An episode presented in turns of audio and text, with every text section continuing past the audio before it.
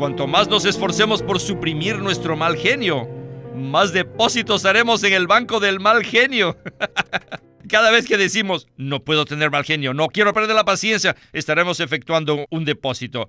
No voy a perder mi paciencia, otro depósito. Y al final de la semana, ¡puf! ¡Explotaremos! Esto es echar fuera a los demonios por nosotros mismos. Ah, no traten de subyugar en su mal genio, sino que simplemente oren. Bienvenidos al estudio Vida de la Biblia. La Biblia es la revelación de Cristo como vida.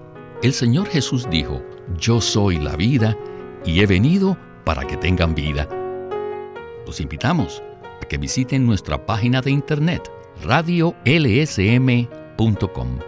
y allí podrán escuchar gratuitamente todos los programas radiales del Estudio Vida. En esta serie de programas del Estudio Vida estamos considerando el libro de Marcos y en el mensaje de esta ocasión exploraremos la manera práctica de experimentar el que Cristo sea el todo para nosotros.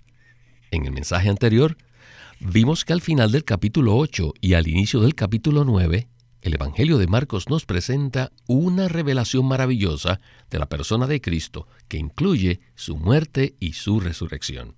En ese pasaje, el Señor Jesús les enseñó a sus discípulos a negarse a sí mismos a fin de que Él llegara a ser el reemplazo de ellos y el todo para ellos. A pesar de que los discípulos vieron esta revelación, no la practicaron ni vivieron conforme a ella. Una cosa es ver la revelación y otra muy distinta es vivir y experimentar esa revelación.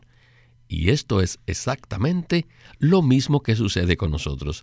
Así que en este mensaje enfatizaremos el aspecto de cómo aplicar en nuestra experiencia la revelación de que Cristo es nuestro reemplazo.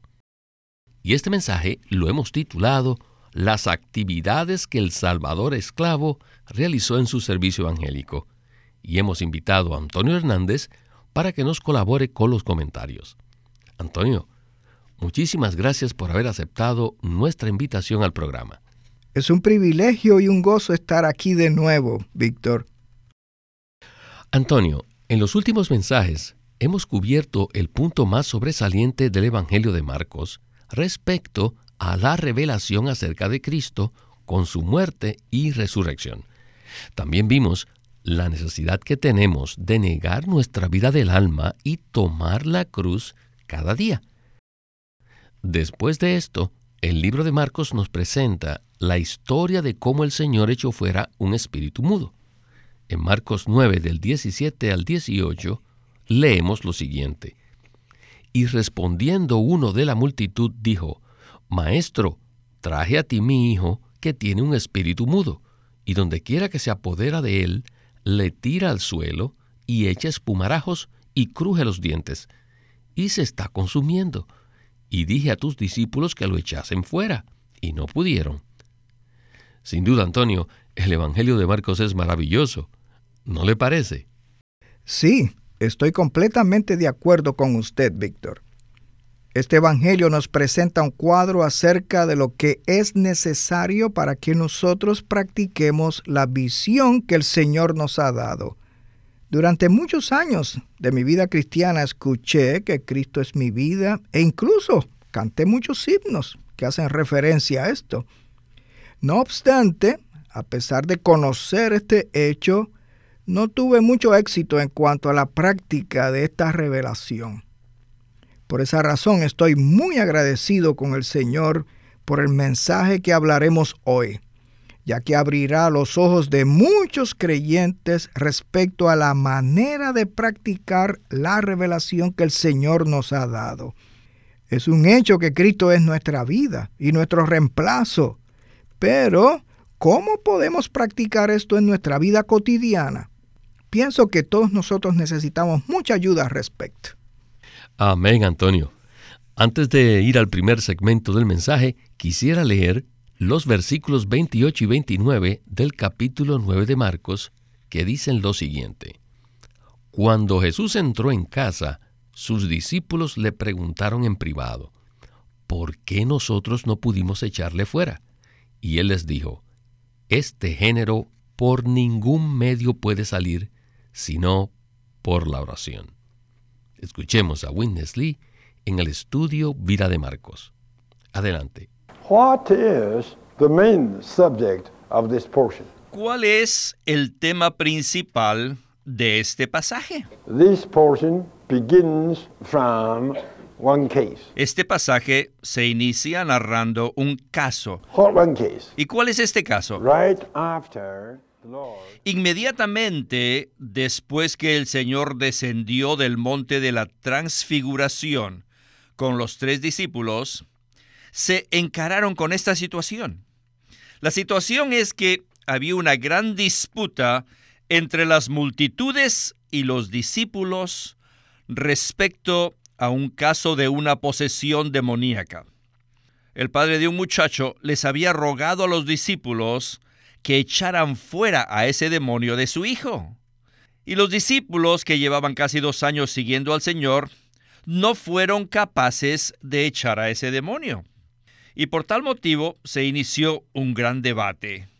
Entonces el Señor llegó en ese momento y entró en esta situación y procedió a echar fuera el demonio y lo echó.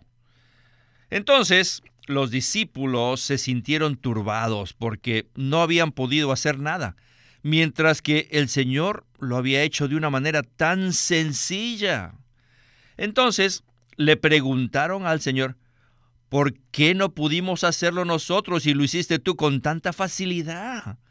Y el Señor respondió y les dijo, este género por ningún medio puede salir sino por la oración.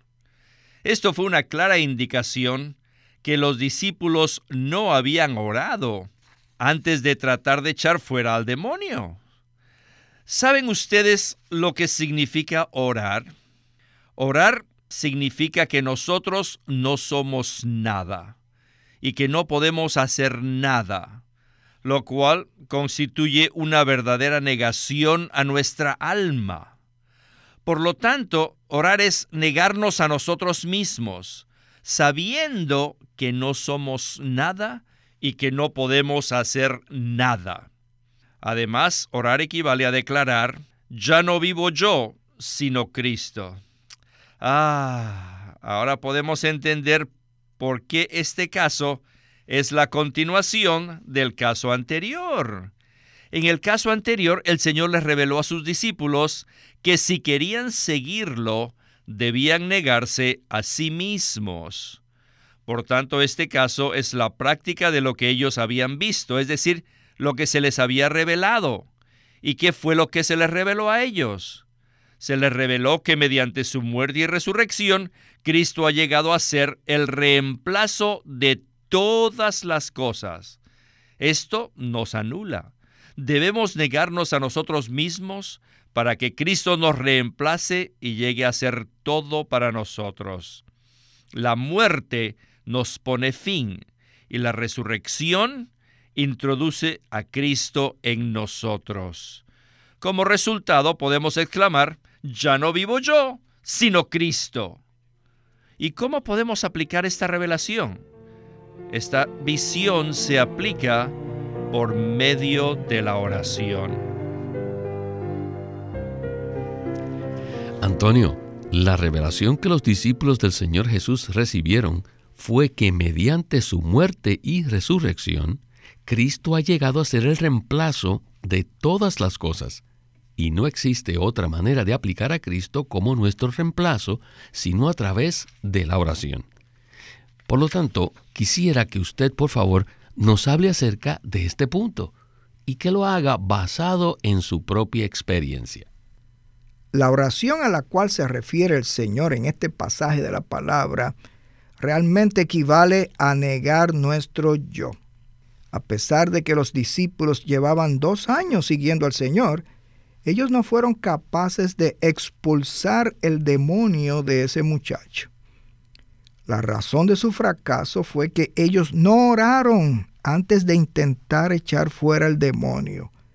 La oración significa comprender que nada somos y que nada podemos hacer. La oración es la negación de nuestro propio poder, de nuestra propia energía, de nuestra propia inteligencia, a fin de que podamos recibir al Señor como nuestro todo, como nuestra vida y como nuestra capacidad en todo sentido. No sé qué tanto estamos conscientes de esto, pero puedo testificarles que al permanecer en este ministerio por tantos estos años, me he dado cuenta de que no puedo hacer absolutamente nada sin orar primero. Según mi propia experiencia, la oración es la aplicación de la muerte de Cristo a mi persona. Creo que este es el secreto que me capacita y nos capacita a todos para poder hacer algo por el Señor. Nosotros debemos acudir al Señor siendo conscientes de que no somos alguien. Nosotros nada somos, nada podemos hacer. Así de conscientes debemos acudir al Señor. Sencillamente necesitamos decir, Señor Jesús, te necesito. Esta es la manera adecuada de despojarnos de nuestra habilidad natural y de cualquier cosa que creamos que tenemos para confiar incondicionalmente en el Señor. Esta es la aplicación de tomar a Cristo como nuestro todo y como nuestra vida a fin de hacerlo práctico en nuestra experiencia personal. En esto fallaron los discípulos. Por eso fue que no pudieron expulsar al demonio que estaba en el muchacho debido a que no oraron primero. A pesar de llevar dos años con el Señor y recibir esta revelación, no la llevaron a la práctica. Es decir, ellos no vivieron conforme a esa revelación. Nuestra dependencia del Señor se demuestra en el hecho de que siempre oramos antes de hacer cualquier cosa. Al hacerlo, aplicamos la muerte de Cristo a nuestro ser natural y recibimos la vida de resurrección, la cual reemplaza todo nuestro ser.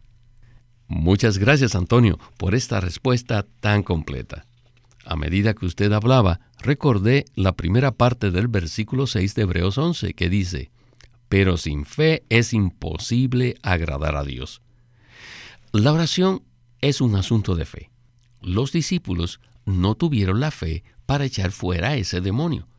Cuando le preguntaron al Señor por qué no habían podido echarle fuera, el Señor les contestó que ese género no podía salir por ningún medio sino por la oración. Si los discípulos hubiesen orado, ellos habrían reconocido que no eran nada y que no podían hacer nada.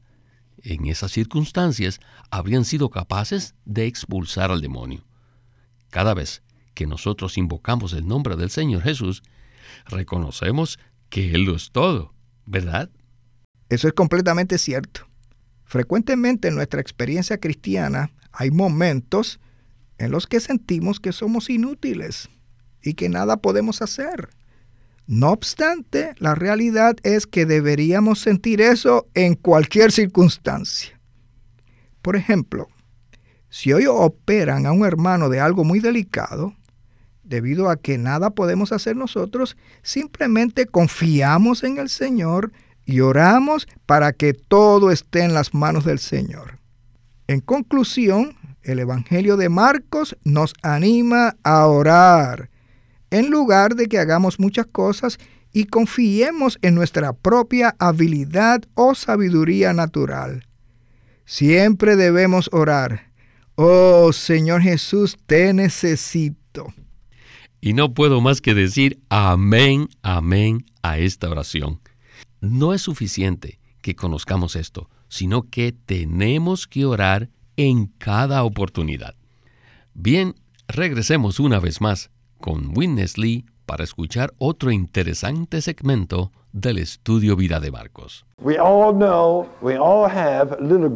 Todos sabemos que tenemos un pequeño topo en nuestro interior. ¿Saben cuál es este topo? Es nuestro mal genio. ¿No tiene usted mal genio? Si usted dice que no tiene mal genio, entonces quizás usted no sea humano. Solo un pedazo de madera no tiene mal genio. Mire, yo le pego a esta mesa y no reacciona, le pego, pero no reacciona. Cuanto más duro lo golpean, sencillamente jamás perderá la paciencia, ya que no posee mal genio. Todas las demás personas tienen mal genio. ¿Por qué pierdo la paciencia con mi esposa? Oh, en la vida matrimonial es muy fácil que los cónyuges experimenten el problema del mal genio. ¿Por qué hay tantos divorcios en esta sociedad? Debido al mal genio. ¿Cómo podemos llevarnos bien con ella? En ningún otro aspecto de nuestra vida humana necesitamos tanto a Cristo como en la vida matrimonial. ¿Saben cómo llevar la mejor vida conyugal? experimentando las palabras del apóstol Pablo, ya no vivo yo, sino Cristo. Pero ¿cómo podemos practicar esto? Simplemente orando, orando. Don't try to subdue your temper. No debemos tratar de subyugar nuestro mal genio. No debemos tratar de controlarlo. If you try that, you just save your temper. Lo único que queremos será convertirlo en un problema peor you will have a big deposit in the temper bank. Más depósitos haremos en el banco del mal genio. you subdue it. Cuanto más nos esforcemos por suprimir nuestro mal genio. Don't lose my temper. Don't lose my temper.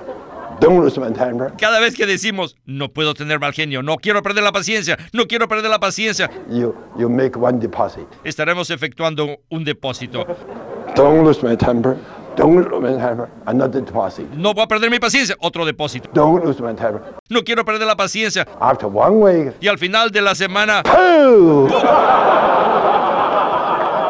¡Explotaremos! This is what This is to cast out the demon. Esto es echar fuera a los demonios.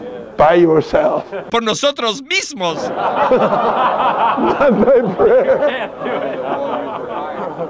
Don't try to subdue your temper. Ah, no traten de subyugar en su mal genio. Pray. Sino que simplemente oren. We all know this.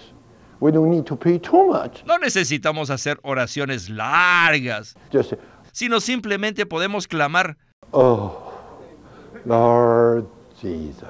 Oh, Señor Jesús. Good enough. Suficiente. My. Maya. Esta corta frase puede manifestar la experiencia de ya no vivo yo, sino Cristo. ¿Ven esto? No ejercitamos nuestro propio esfuerzo, sino que aplicamos a Cristo. En esto consiste poner en práctica la visión de que Cristo es nuestro reemplazo. Como pueden ver, estos 37 versículos cubren un solo asunto al orar, ya no vivo yo, sino Cristo. Gloria al Señor por esta palabra que acabamos de escuchar. Hay una cosa que me encanta de este ministerio y es que es muy práctico. Creo que es bastante claro para nosotros que existe el banco del mal genio en cualquier lugar de la tierra entre más tratemos de subyugar nuestro mal genio por nuestra fuerza natural, más estaremos haciendo depósitos en el banco del mal genio, hasta que finalmente un día explote. Sin duda, esta es una ilustración maravillosa. Y Antonio, me imagino que usted también ha tenido esta clase de, experiencia con su esposa. ¿Correcto? Creo que necesito confesar que esta es exactamente la situación que tengo con mi esposa. Ella y yo venimos practicando el orar juntos desde hace tiempo. Sin embargo, a pesar de esto, muchas veces sale mi mal genio. Y cuando mi mal genio está a punto de explotar, ella me dice que nos debemos sentar a orar durante algunos minutos. Algunas veces sucede lo contrario. Hemos descubierto entonces que la oración es una gran solución a este grave problema del mal genio. Cuando nosotros oramos, estamos practicando ¿Qué es lo que practicamos cuando oramos? Practicamos vivir por otra vida, es decir, por la vida de Cristo que mora en nuestro interior. No debemos tratar de expulsar este demonio, entre comillas, este demonio del mal genio por nuestro propio esfuerzo. Si lo hacemos, lo único que lograremos será fortalecerlo. Puedo testificar que lo único que funciona es orar. Pues esa también ha sido mi experiencia, Antonio, y lo único que funciona es orar. Bien, necesitamos avanzar ahora al último segmento del mensaje, pero antes quisiera leer unos versículos. En Marcos 9, del 33 al 37, dice, Y llegaron a Capernaum, y estando en la casa les preguntó, ¿qué discutíais en el camino? Mas ellos callaron, porque en el camino habían disputado entre sí quién era el mayor. Entonces, él se sentó y llamó a los doce y les dijo, Si alguno quiere ser el primero, será el postrero de todos y el servidor de todos. Y tomó a un niño y lo puso en medio de ellos, y tomándole en sus brazos, les dijo, Cualquiera que reciba a un niño como este a causa de mi nombre, me recibe a mí. Y el que a mí me recibe, no me recibe a mí, sino a aquel que me envió. Escuchemos a Witness Lee en la conclusión de este estudio vida. Inmediatamente después de esto parece que nadie entendió. Peter, John, and so forth, they understood. Oh, by prayer. Pedro, Juan decían, sí, sí, sí, pero por oración. hmm. Not I, but Christ. By prayer. Oh, ya no vivo yo, sino Cristo, por oración. I'm nothing. I have to be denied. I have to be replaced. La oración hace que experimentemos que no somos nada. Oh, yo soy nada, no tengo nada que hacer, tengo que negarme, tengo que orar, tengo que ser reemplazado por Cristo, ya no yo, tengo que orar. Esto está bien, pero esto no puede lograrse simplemente con practicarlo una sola vez. Muy bien, inmediatamente después, los doce, ¿saben? Ya, ya no más yo, sino Cristo. Él hace todo, nos reemplaza, nosotros no hacemos nada, estamos terminados. ¿Sabes lo que hicieron estos discípulos? Después de recibir esta lección, ellos empezaron a discutir acerca de quién era el mayor entre ellos, y a espaldas del Señor. Si ellos lo hubieran hecho delante de él, no habría habido necesidad de que les preguntase nada, pero cuando llegaron a la casa, ajá, el Señor les dijo, ¿qué discutíais en el camino? Y hubo un silencio. Nadie se atrevió a decir nada. Pero el Señor sabía de qué habían estado hablando y aprovechó la oportunidad para enseñarles en cuanto a la humildad. Queridos santos, tienen que saber lo que es la humildad. La humildad simplemente significa que no soy nada, es decir, equivale a ya no vivo yo, sino Cristo.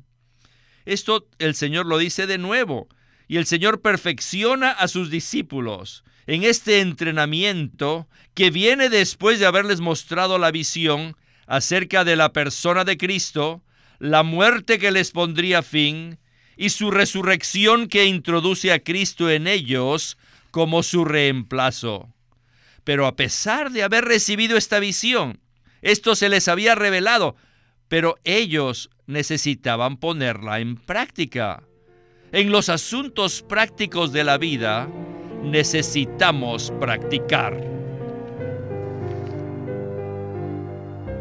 Pues bien, Antonio, aprecio mucho que el Señor haya perfeccionado a sus discípulos en cuanto a estos asuntos prácticos. No obstante, ellos no aprendieron la lección de una sola vez, sino que necesitaron un tiempo para practicar. ¿Qué tal si usted nos da una breve palabra de conclusión? La demostración que el Señor dio acerca de la humildad al tomar al niño en sus brazos, eso sirvió como ejemplo a sus discípulos, quienes habían estado discutiendo a espaldas del Señor acerca de quién era el mayor entre ellos. En lugar de estar haciendo esto, ellos deberían haber estado orando para tomar a Cristo como su todo. Al ponerse a debatir en cuanto a quién era el mayor, ellos pasaron por alto la visión del Cristo que los reemplaza, la visión de su muerte que los anula y la visión de su resurrección, la cual los abastece.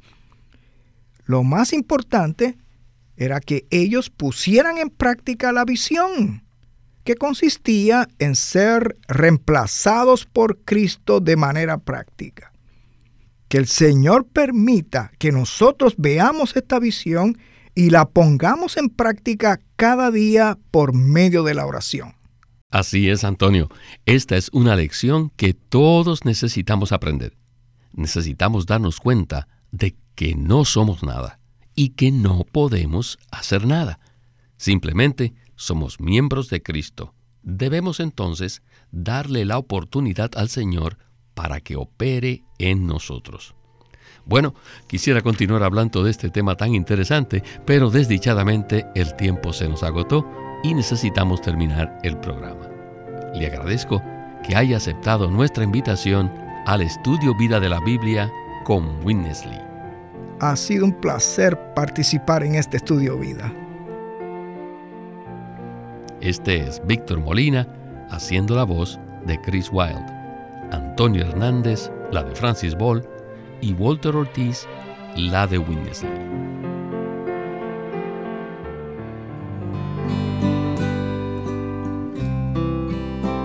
Living Stream Ministry presenta el libro La salvación en vida que Dios efectúa por Witness Lee. En este libro, Witness Lee presenta la tremenda revelación de que nuestra salvación tiene dos aspectos, que son el aspecto jurídico, donde Cristo nos redimió de la caída y del pecado con su muerte, pero también después de habernos redimido, mucho más nos salva por medio de su vida, la cual Él imparte por medio de su Espíritu a nosotros. La salvación en vida que Dios efectúa por Witness.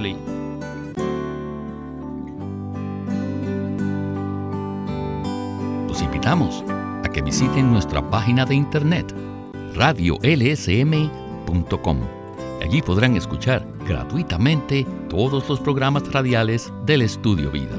Una vez más, radiolsm.com.